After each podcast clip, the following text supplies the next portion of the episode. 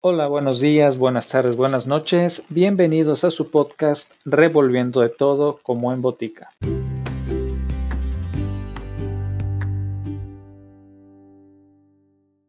En esta ocasión, acompáñenme en el viaje conociendo los cuentos de hadas de los hermanos Jacob y Wilhelm Grimm, quienes fueron eruditos, filólogos e investigadores culturales, lexicógrafos y escritores alemanes que coleccionaron y publicaron juntos folclore y libros durante el siglo XIX.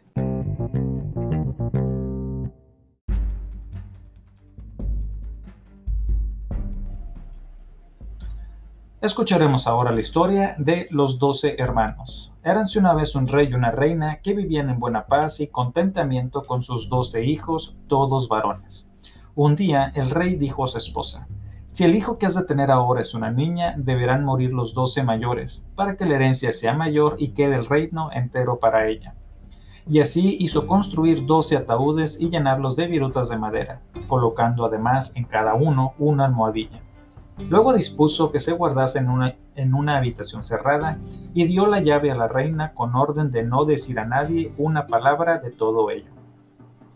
Pero la madre se pasaba los días triste y llorosa hasta que su hijo menor, que nunca se separaba de su lado y al que había puesto el nombre de Benjamín como en la Biblia, le dijo al fin, Madrecita, ¿por qué estás tan triste? Ay, hijito mío, respondióle ella, no puedo decírtelo. Pero el pequeño no la dejó ya en reposo, y así un día y así un día ella le abrió la puerta del aposento y le mostró los doce féretros llenos de virutas, diciéndole, Mi precioso Benjamín, tu padre mandó hacer estos ataúdes para ti y tus once hermanos, pues si traigo al mundo una niña, todos vosotros habréis de morir y seréis enterrados en ellos. Y como le hiciera aquella revelación entre amargas lágrimas, quiso el hijo consolarla y le dijo, No llores, querida madre, ya encontraremos el medio de salir del apuro. Mira, nos marcharemos. Respondió ella entonces, Vete al bosque con tus once hermanos y cuidad de que uno de vosotros esté siempre de guardia, encaramado en la cima del árbol más alto y mirando la torre del palacio. Si nace un niño, izaré una bandera blanca y entonces podréis volver todos. Pero si es una niña, pondré una bandera roja. Huid en este caso tan deprisa como podáis y que Dios os ampare y guarde. Todas las noches me levantaré a rezar por vosotros. En invierno para que nos falte un fuego con que calentaros y en verano para que no sufráis demasiado calor.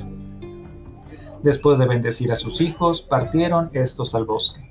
Montaban guardia por turno. Subido uno de ellos a la copa del roble más alto, fija la mirada en la torre. Transcurridos once días, llególe a la vez a Benjamín, el cual vio que izaban una bandera.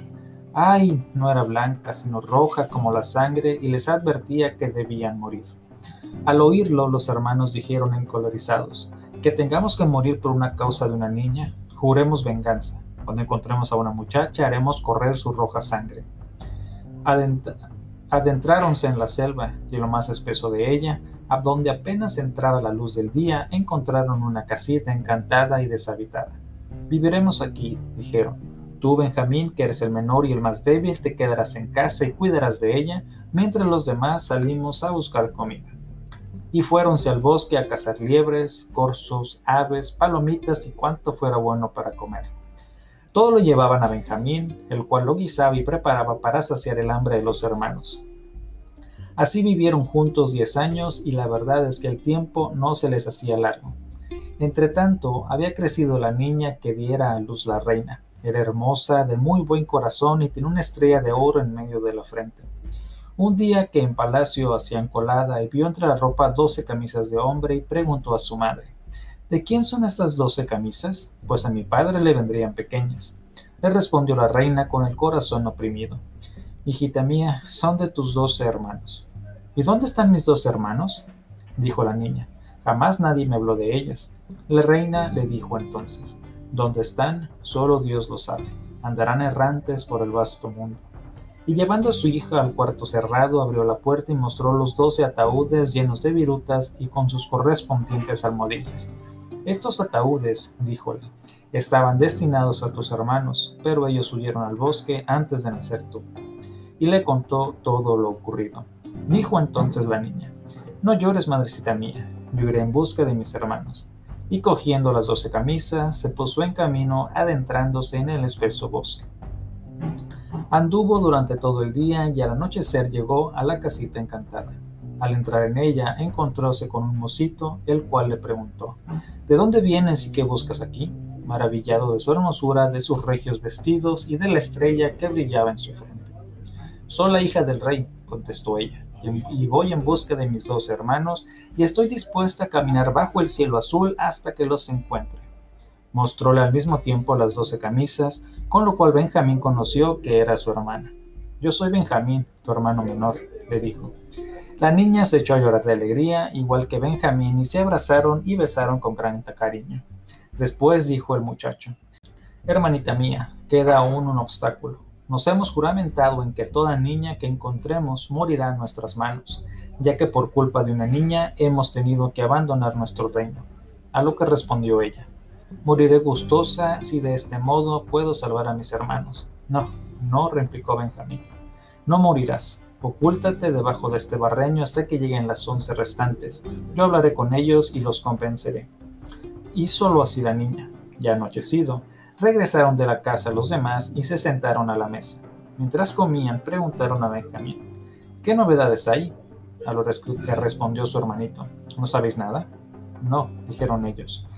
¿Con que habéis estado en el bosque y no sabéis nada? Y yo, en cambio, que me he quedado en casa, sé más que vosotros? Replicó el chiquillo. Pues cuéntanoslo, le pidieron.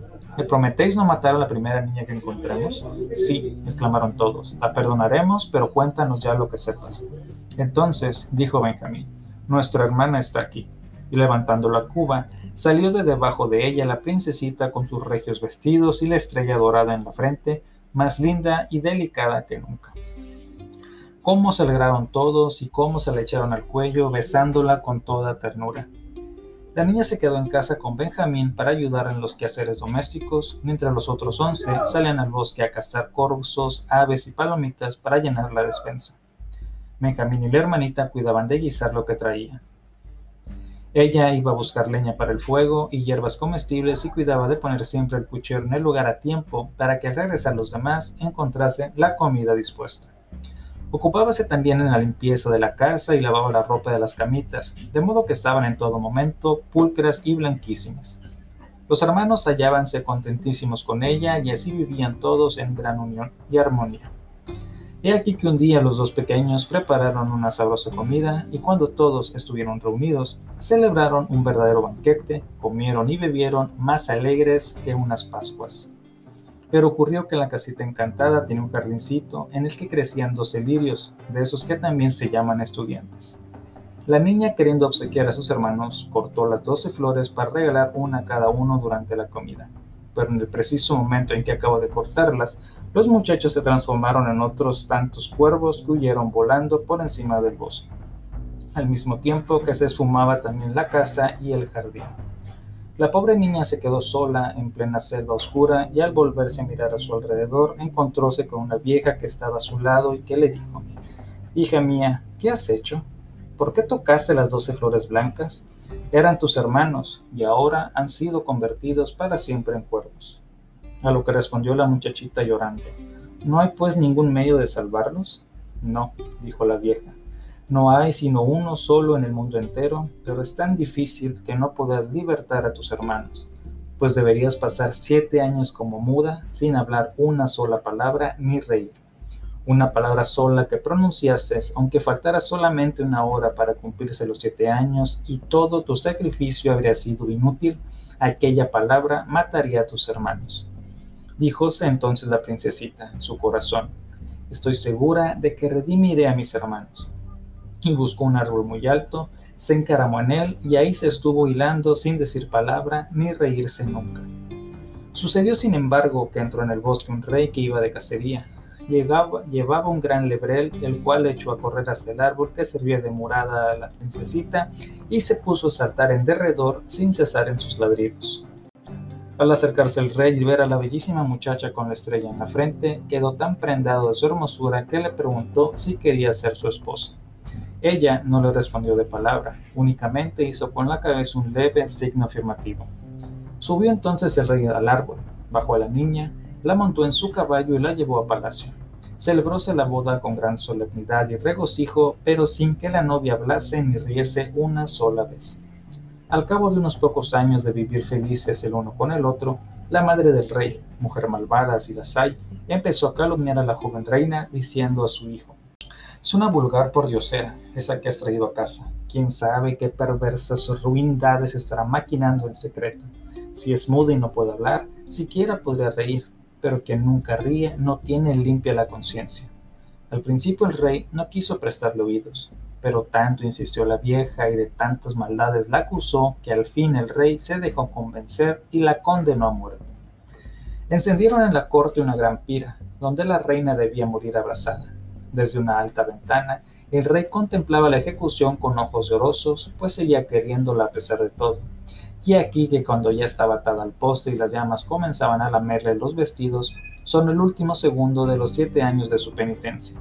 Oyóse entonces un gran rumor de alas en el aire, y aparecieron doce cuervos que descendieron hasta posarse en el suelo.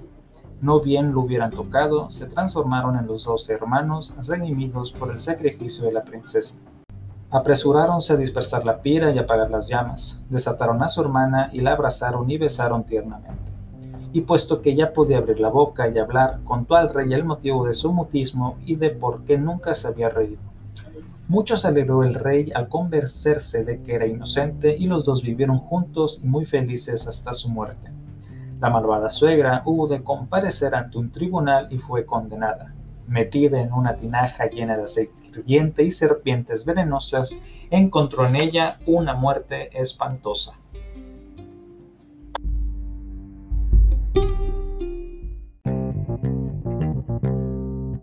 Eso fue todo por hoy. Gracias por acompañarme. Hasta el próximo episodio.